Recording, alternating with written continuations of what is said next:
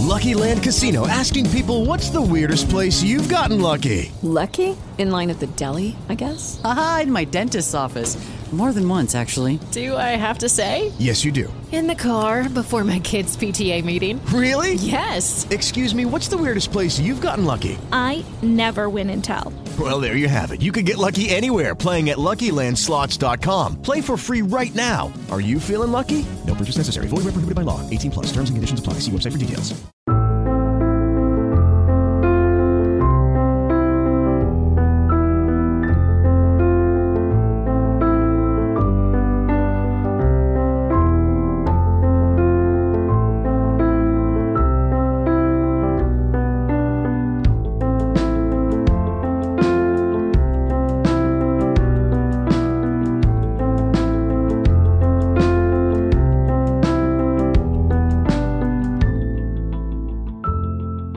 ¿Qué pasa, David? Pues muy bien, aquí en Madrid. ¿Cómo estás? Muy bien, muy contento. David Guzmán. David Guzmán. Eh, estamos en persona, tú y yo, en un parque de Madrid. Recuérdame el nombre de este parque. Este es el Parque de Canal. Canal. Sí. Vale. Estamos cerca de Alenza Sí, muy cerquita, dos calles, tres calles. y eres la tercera persona que entrevisto en persona. Muy bien. Así que es- mola esto, mola, mola. Eh, ¿Quién es David? Bueno, pues soy un humilde delineante que, bueno, que como cualquier persona he estudiado algo que le ha gustado, eh, me lo he encontrado sin saber que me gustaba y estoy trabajando en algo que me gusta y, bueno, felizmente casado y, y bien, y gracias a Dios, pues me, me va la vida bien. Muy bien, casado desde hace Va a hacer cuatro años ahora, cuatro años, sí, en el 2015. con una chica preciosa. La más bonita del mundo. Te lo he dejado fácil. Sí, ¿eh? gracias, Ahí, gracias. ahí está. Y, y además es verdad. Sí, y sí, sí. además os casasteis en. Nos casamos en Ecuador, es de, de Ecuador y bueno, la crisis me hizo por amor y por crisis ir allí. Eh, No me arrepiento de nada. Qué, qué mezcla, ¿eh? Sí, Qué sí, mezcla. sí. Por amor y por crisis. Por crisis, sí, pero no me arrepiento de nada. Nos casamos allí, yo estuve un año con ella ahí viviendo y más o menos a la mitad de año no- de estar yo allí nos casamos. Qué bien. Y muy bien, y decidimos volver porque tampoco tenía yo trabajo y dije, oye, a ver qué tal, qué tal las cosas. Volví, encontré trabajo gracias a Dios y ahora ya he vuelto y también tengo trabajo. Entonces, bueno, la, la crisis nos ha pasado por encima. Hemos bueno. pasado nosotros por encima de la crisis. Delineante. Sí, una palabra difícil. O sea que esto de hacer Sí. líneas y proyectos y. Bueno, he medio aprendido a hacerlo. Sí, el- lo bueno es que hoy día es todo por ordenador, entonces ya el dibujo a mano ya casi no se hace. Sé porque se tiene que aprender a hacer, pero casi no, casi no se hace. Y esto de delineante te viene porque te gustan, te molan mucho los cómics, porque te gustan algo. Sí, aún me siguen ¿Sí? gustando. Los cómics yo creo que jamás me dejarán de gustar. Pero no, en realidad es porque, de hecho tampoco estudié delineación, estudié producción por mecanizado y yo soy torneo fresador de, de profesión o de estudios. Pero una cosa me llevó a la otra porque hay mucho diseño. Entonces, bueno, acabé trabajando siempre en empresas en, en este departamento, en el de, pues, de diseño. Y al final acabo de esto. De hecho, hace muchos años que no trabajo de to- tornero. Me imagino que con la práctica sabría otra vez coger un torno, una fresa, pero bueno, en este eh, campo me muevo bien, así que me gusta. ¿Podrías decir que Jesús es la línea Oh, qué bueno. fundamental de tu vida o Sí, yo creo que es, el, eh, es esa línea recta ¿no? que todos deberíamos seguir. ¿no? El- la línea, además, la línea recta en dibujo se dice que es eterna, no, no tiene principio, no tiene fin. Así que yo creo que sí que es esa línea a la que deberíamos intentar eh, unirnos. ¿no? pero tiene curvas esta línea de conexión con Jesús Eh, o, bueno, eh, o- o cómo Eh, Eso es una buena pregunta. No lo sé, porque, eh, claro, la, la línea recta en principio no tiene. Pero bueno, Jesús a veces nos lleva por sitios ¿no? que, que son curvos y no sabemos por qué, pero nos lleva por ahí.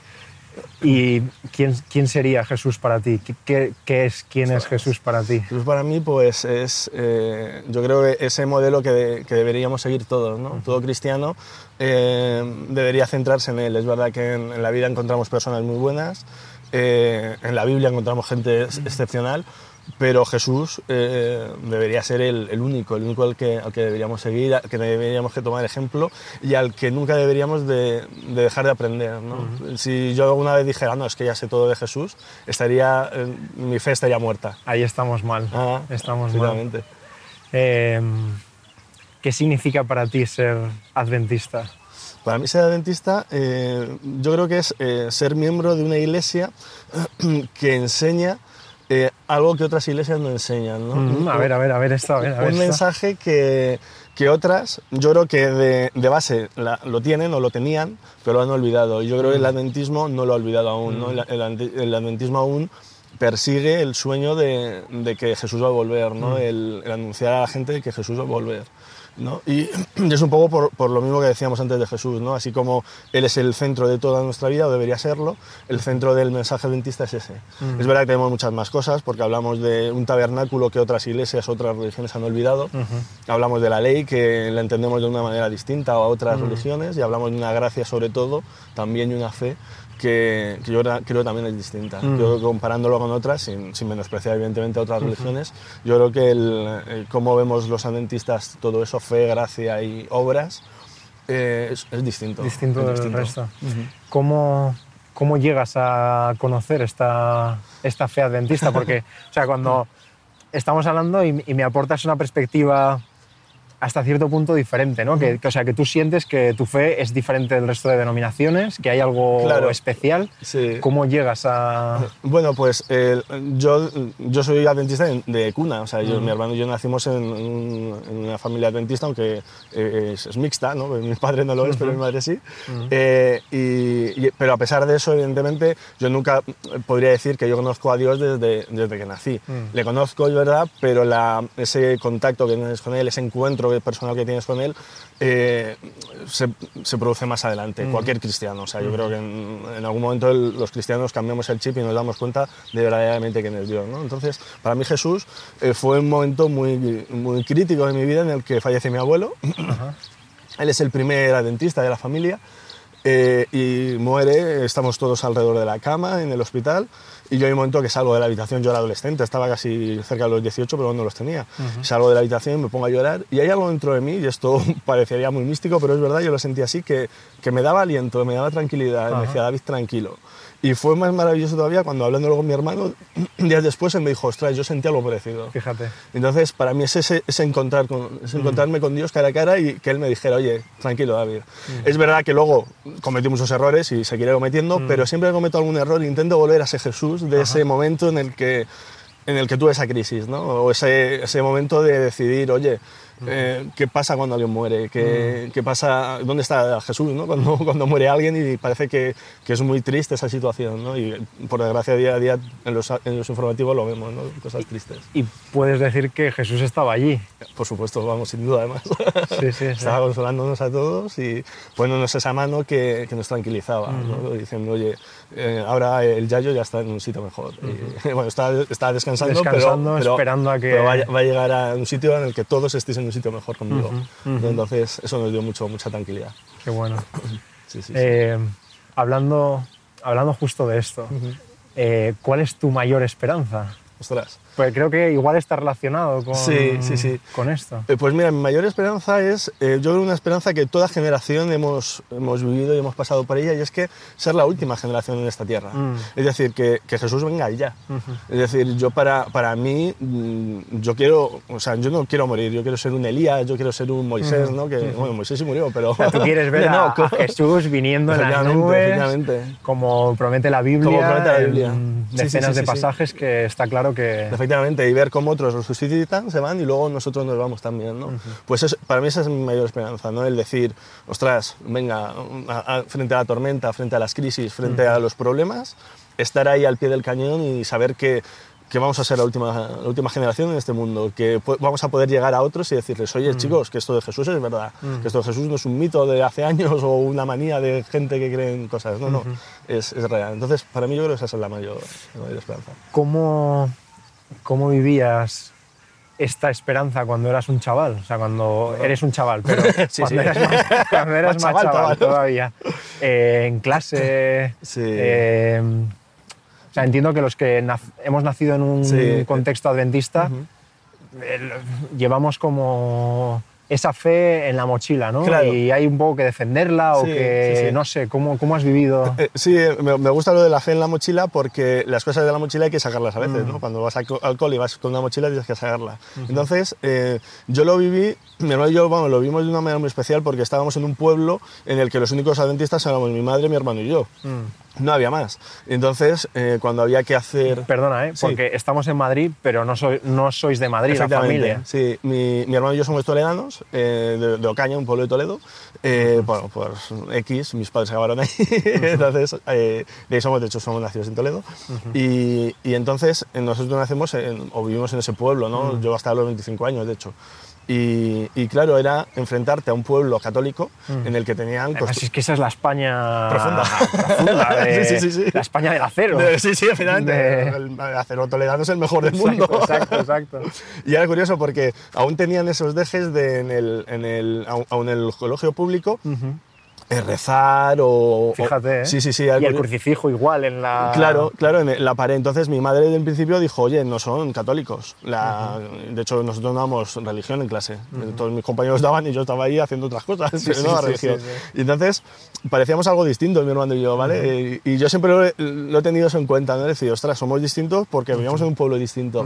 Y poco a poco a los compañeros eh, se iban acostumbrando a ello. De hecho, uno de mis mejores amigos de esa época, él lo sabía, ah, y tal, y, y, pero tú sabes mucho de la Biblia. Y yo, sí, sí, ¿sabes? tampoco sabía tanto, ¿vale? Porque era un niño. Pero, claro, pero comparado con... Pero, efectivamente, comparado con Eh, ellos, sí, sí, sí sabía. es un mundo. Es un mundo. Y de hecho, más a la larga me he encontrado con personas que eran creyentes y en una ocasión les llevé a la iglesia, hablaron de una historia tan común como la- los amigos de Daniel y este amigo decirme, joder, es la primera vez que oigo esta historia. Y él era creyente, practicante y yo no recuerdo cuándo fue la primera vez que oí esa historia. Entonces, ya desde niño, sí, y, y gracias a vivir a lo mejor en este pueblo, sí he visto que, mm, ostras, que mi fe, un poco lo decíamos, es distinta y, y que a veces hay que sacarla.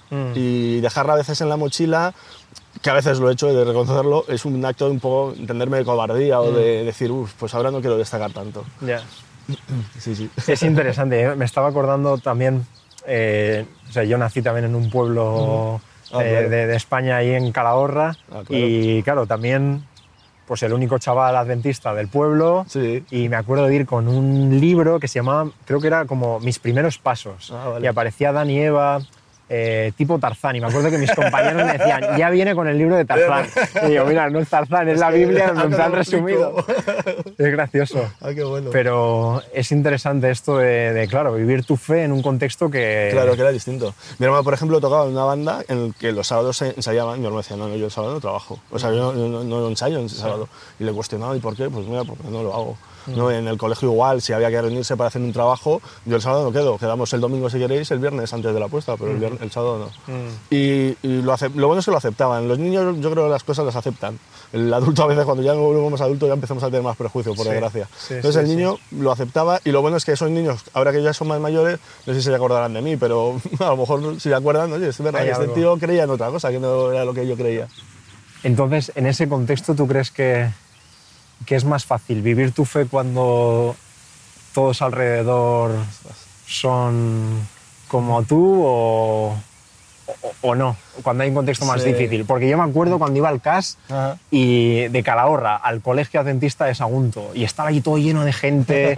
Digo, guau, yo quiero vivir aquí, Claro. quiero estar aquí, ¿no?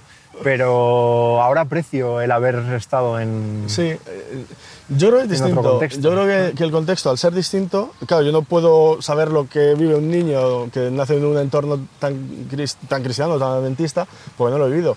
Pero a mí no me, no me he sentado mal. Hay gente que dice, no, porque es que se debe tener un entorno. Es verdad que quizá el ideal sea ese, pero no es incompatible o no salimos distintos. ¿vale? Salimos igual. Salimos tarados de la cabeza claro. eh, estamos en esa, pero... Tenemos esa bipolaridad de, ostras, ¿qué toca ahora? Pero no, no, ha venido bien porque eh, te has enfrentado a, a ese mundo distinto, ¿vale? Eh, en ese, eh, pues ese- esa sociedad o esa generación que, bueno, pues que bebe, que tú creces con ellos y ves que cuando llegan cierta edad ya empiezan a fumar y a beber y tú tienes que decidir si hace- hacerlo o no hacerlo. Y ¿Tú yo- recuerdas esas decisiones? Sí, sí, sí, lo recuerdo. De hecho, recuerdo estar en el instituto y decir, ay, ¿no bebes? No, no, yo no bebo alcohol. Y decirme un compañero, entonces, si yo te invito a una copa, ¿me la vas a rechazar? Aquel hombre todo ofen- el chaval todo ofendido. Y digo, hombre, sabes que no bebo, no me ofrezcas, ¿no? Exacto. Es verdad, es verdad, tienes razón. es verdad que yo tenía una época de discotecas, ¿vale? Y de- en la que, bueno, evidentemente me, me arrepiento, pero, pero también he aprendido de ello, es lo bueno. Y yo nunca he bebido, yo es decir, que iba y siempre lo digo, soy muy bailo- bailongo y cerraba discotecas, pero nunca bebía. Mis amigos alrededor estaban como cubas, pero yo no. ¿no? Y, y es por eso, por ese Jesús que decía antes, al que cuando iba o veía que mis amigos bebían, venga, no. Es verdad que tenía que haber sido el principio y no haber ido a la discoteca, pero era algo distinto, ¿no? O- Bueno, ha sido tu experiencia Claro, y tu claro, forma- claro. O, por ejemplo, en- ahí en el pueblo había un San Isidro, se celebraba, entonces todos los chavales nos íbamos al, al campo a hacer eh, chuletas, ¿no? Mm. Comíamos chuletas, eran de cordero, o sea que no- o de ternera no había problema, no, no era cerdo, pero había alcohol. Mm. Y yo no bebía alcohol y, y yo recuerdo comas etílicos todos los años. Y yo pensaba, ¿pero por qué la gente bebe De amigos, y siguen, y año Claro, y año. siguen, y saben que no es bueno. ¿no? Entonces yo, en ese sentido, claro, en un ambiente relativamente sano, porque estabas en la naturaleza disfrutando de una fiesta. Y yo no bebía alcohol y no necesitaba hacerlo. Y cuando alguien me ofrecía, no, no, no bebo. Y no necesitaba hacerlo. Esa frase es, Claro, no necesitaba es para, para, para sentirme bien, ¿no? Y yo luego trabajando, amigos, uy, es que qué bien, me he pillado un- una borrachera, qué bien me lo he pasado. Y decía yo, pero de verdad. Y luego no te acuerdas. Claro. Entonces, ¿te lo has pasado bien? Has tenido, o efectivamente, has tenido lagunas en tu cerebro y te lo has Sí, pasado bien. sí. Y, y a veces salía con ellos a tomar cañas o lo que fuera de- después del trabajo. Y una vez uno me dijo, no sé, yo intento ser muy divertido, a veces lo consigo incluso. Que sí. y uno me decía, joven, no mal que no bebes, porque si no... y es verdad, y, y- creo que eh, siendo un, un pequeño ejemplo, que no creo que lo sea, pero a veces, a veces lo conseguimos, conseguí ser un ejemplo de que, oye, para divertirse no necesitas alcohol. Y tanto. Y, y puedes creer en Dios y no ser un bicho raro, como a veces la sociedad nos pone, ¿no? uy, es que crees en Dios, eres un retrógrado. No, yo creo en Dios y leo cómics, como decíamos, Sí, voy sí, al sí. cine, eh, soy muy friki, o tú pu- puedes tener una conversación Mira que friki. depende de quién nos esté escuchando, puedes ir al infierno, ¿eh? Por bueno, esto. bueno, ya, ya purgaré mis, Ya purgaré. mis pecados por algún lado. Ay, Señor, menos mal que el Señor es un Dios lleno de gracia Claro, y... sí, sí, sí, sí. Y, y a veces le encasillamos. El problema que tenemos, eso es una cosa que dice mi hermano muchas veces, eh, encasillamos a Dios. Y Dios es, es que no es, in- es in- in- inencasillable. Lo no- no encerramos, existe. ¿eh? Lo encerramos Le totalmente. encerramos sí. y, y tenemos que tener la mente más abierta. Yo también lo encasillo, yo tengo mente abierta, pero yo hay veces que, y a veces me, me- eh, eh, de hecho cuando fui a Ecuador, a veces eh, salí de mi cultura y eso ayuda mucho. Yo el, el- el ser eh, inmigrante eh, lo valoro mucho porque ves otras cosas y ves que hay otras personas en otras partes del planeta que piensan de otra manera pero, creyendo en lo mismo que tú, pero ven su viven su cristianismo por lo que sea de otra manera, por su cultura, por su necesidad, por X. Y encasillar a Dios, encasillo todo. y no es- se les juzga y no hay que... Efectivamente. Oye, pues... Efectivamente. Y yo cuando vivo en Casillo juzgo, "Buah, es que este tío, fíjate lo que hace, pero no, es que lo hace por, porque su momento con Dios es de hacer eso. Cuando evolucione, pues será de otra manera, distinta a la mía también, pero porque ha evolucionado de otra manera. Y menos mal que al final de la historia será Dios el que juzgue, ¿eh? y no Efectivamente. nosotros. Ostras, qué bueno. Porque si fuésemos nosotros los jueces, ya tío, lo creo. No quedaba ni uno. Ni ¿eh? uno, ni uno, ni uno. Ni y yo el primero, que sería tú fuera, tú Sí, allá. Eh, Sí. ¿El humor es muy importante para ti? Ostras, yo creo que sí. Yo el- siempre recuerdo en las cenas familiares y tal, risas. ¿No? Por suerte tengo un tío y una tía que son muy buenos, muy, muy, muy graciosos. Mi madre lo es también, lo que pasa es que mi madre es como más flemática y cuando de repente mi madre se pone a hacer bromas, eh, yo creo que es la más graciosa, pero es como, mamá, no te reconozco, pero es muy graciosa. Y luego mi hermano y yo, que somos iguales, somos siameses, yo siempre lo diré, y nos reímos mucho juntos. Hombre, sois, sois una mezcla explosiva. sí, ¿eh? sí, sí, sí, muy explosiva. Muy explosiva. Sí, sí, sí, sí. Eh, ¿Qué papel crees que debe jugar el gozo, la diversión, la recreación, Oh, el humor en la vida de un cristiano? Uf, Te yo- lo digo porque Sí. o sea, no nos conocemos mucho, Sí. David, pero eh, yo siempre te recuerdo riendo o tratando de sí, o tratando de aportar Sí. eh, Pues mira, yo creo que el humor es muy bueno para hacer piña. ¿Vale? Yo creo que en un mundo en el que cada uno va a su rollo, eh, la piña es importantísimo, porque además la gente necesitamos una, eh, pertenecer a algo. Y yo creo que el, el humor dentro del cristianismo no está para nada regañado, pero para nada regañado, y crea, crea piña. Yo en los campamentos, yo he ido a muchos campamentos, de, tanto de chaval como de mentor, y siempre he intentado ser la piña, a veces ya ahora que soy más mayor lo dejo a otros que, que ya están más en la onda y, y saben hacer un humor más de ahora, pero he intentado ser eso, el decir, venga, vamos a llevarnos todo bien, venga, vamos a bromear en algún momento, ¿no? Porque hace piña y, y nos ayuda también a ir al mismo lado. Es decir, bueno, aunque tengamos mi diferencia, jo, si me lo pasa también con esta persona, aunque él piense de una manera muy un poco distinta, tampoco va a ser mucho, porque le voy a tener manía si me he reído mucho con él, si, si hemos tenido momentos muy buenos, ¿no? Y la diversión yo creo que trae momentos. Bueno, la diversión yo creo que nunca va a traer algo malo. Y tanto, y tanto. Eh, si tuvieses a si tuvieses a una persona delante tuyo eh, y sabes que te quedan cinco minutos de, de existencia o que. Cristo viene ya y ya. ¿qué le dirías? O sea, ¿cuál, cuál sería tu mensaje para, Para esa persona. para esa persona? Uf, ostras, es una muy buena pregunta que tengo que, la- que elaborar en mi mente.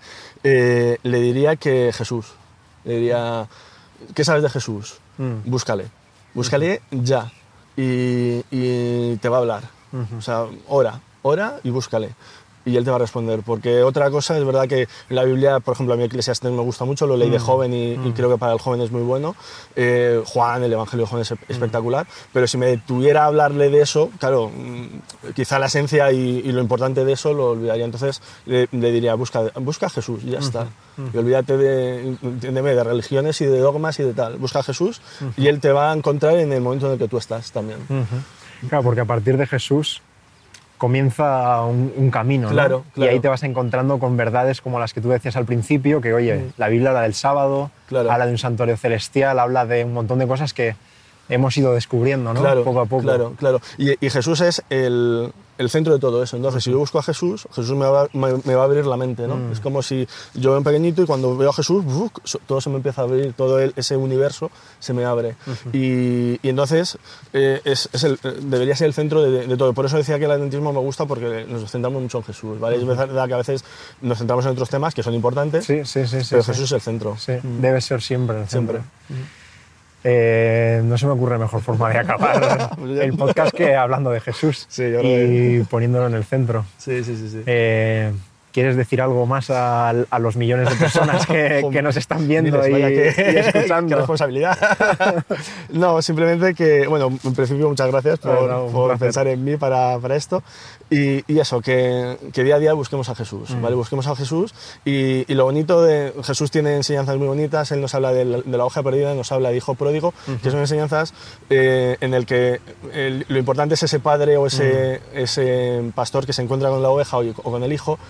Y, y es el final de esa historia, ¿no? En el que o yo busco a Jesús o vuelvo a Él o Él me va a buscar. Entonces, ostras, si hay un, un ser tan maravilloso, un- una persona tan maravillosa como Jesús, no, no le dejemos de lado, vayamos a por Él, vayamos a por Él. Aunque tenga un prejuicio creado de porque una iglesia o X me ha hablado de Él, no, no, olvídate de esos prejuicios y busca a Jesús. Y vas a encontrar algo muy bonito. Amén, amén. Sí, sí. Gracias, David. A ti, tío. Gracias. Muchas gracias.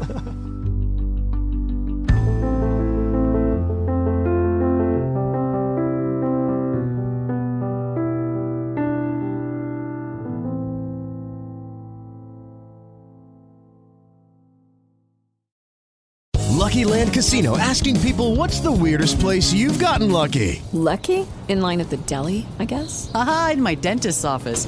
More than once, actually. Do I have to say? Yes, you do. In the car before my kids' PTA meeting. Really? Yes. Excuse me, what's the weirdest place you've gotten lucky? I never win and tell. Well, there you have it. You can get lucky anywhere playing at LuckyLandSlots.com. Play for free right now. Are you feeling lucky? No purchase necessary. Void where prohibited by law. 18 plus. Terms and conditions apply. See website for details.